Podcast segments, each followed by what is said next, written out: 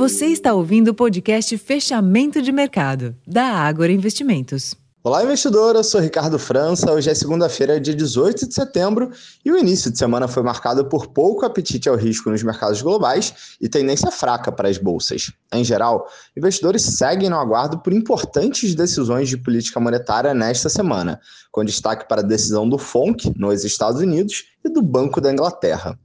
No caso do BC norte-americano, economistas estimam a manutenção dos juros, mas aguardam as sinalizações que serão dadas pela autoridade monetária em relação aos próximos passos.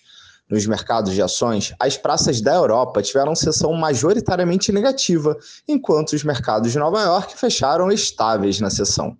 Já no Brasil, com a agenda vazia nesta segunda-feira, o clima também foi de expectativa pela reunião do Copom, cuja decisão será divulgada na quarta-feira à noite.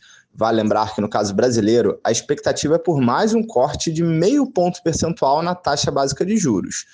Nos mercados, a nova alta do petróleo deu impulso às ações da Petrobras, mas não foi o suficiente para garantir a alta do Ibovespa.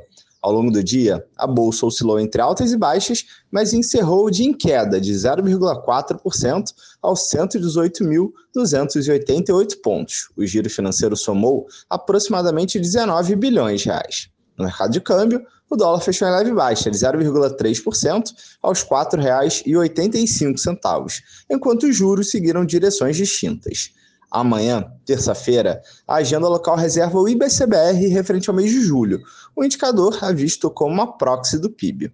Esses foram os principais destaques desse início de semana. Eu vou ficando por aqui. Uma ótima noite e até amanhã.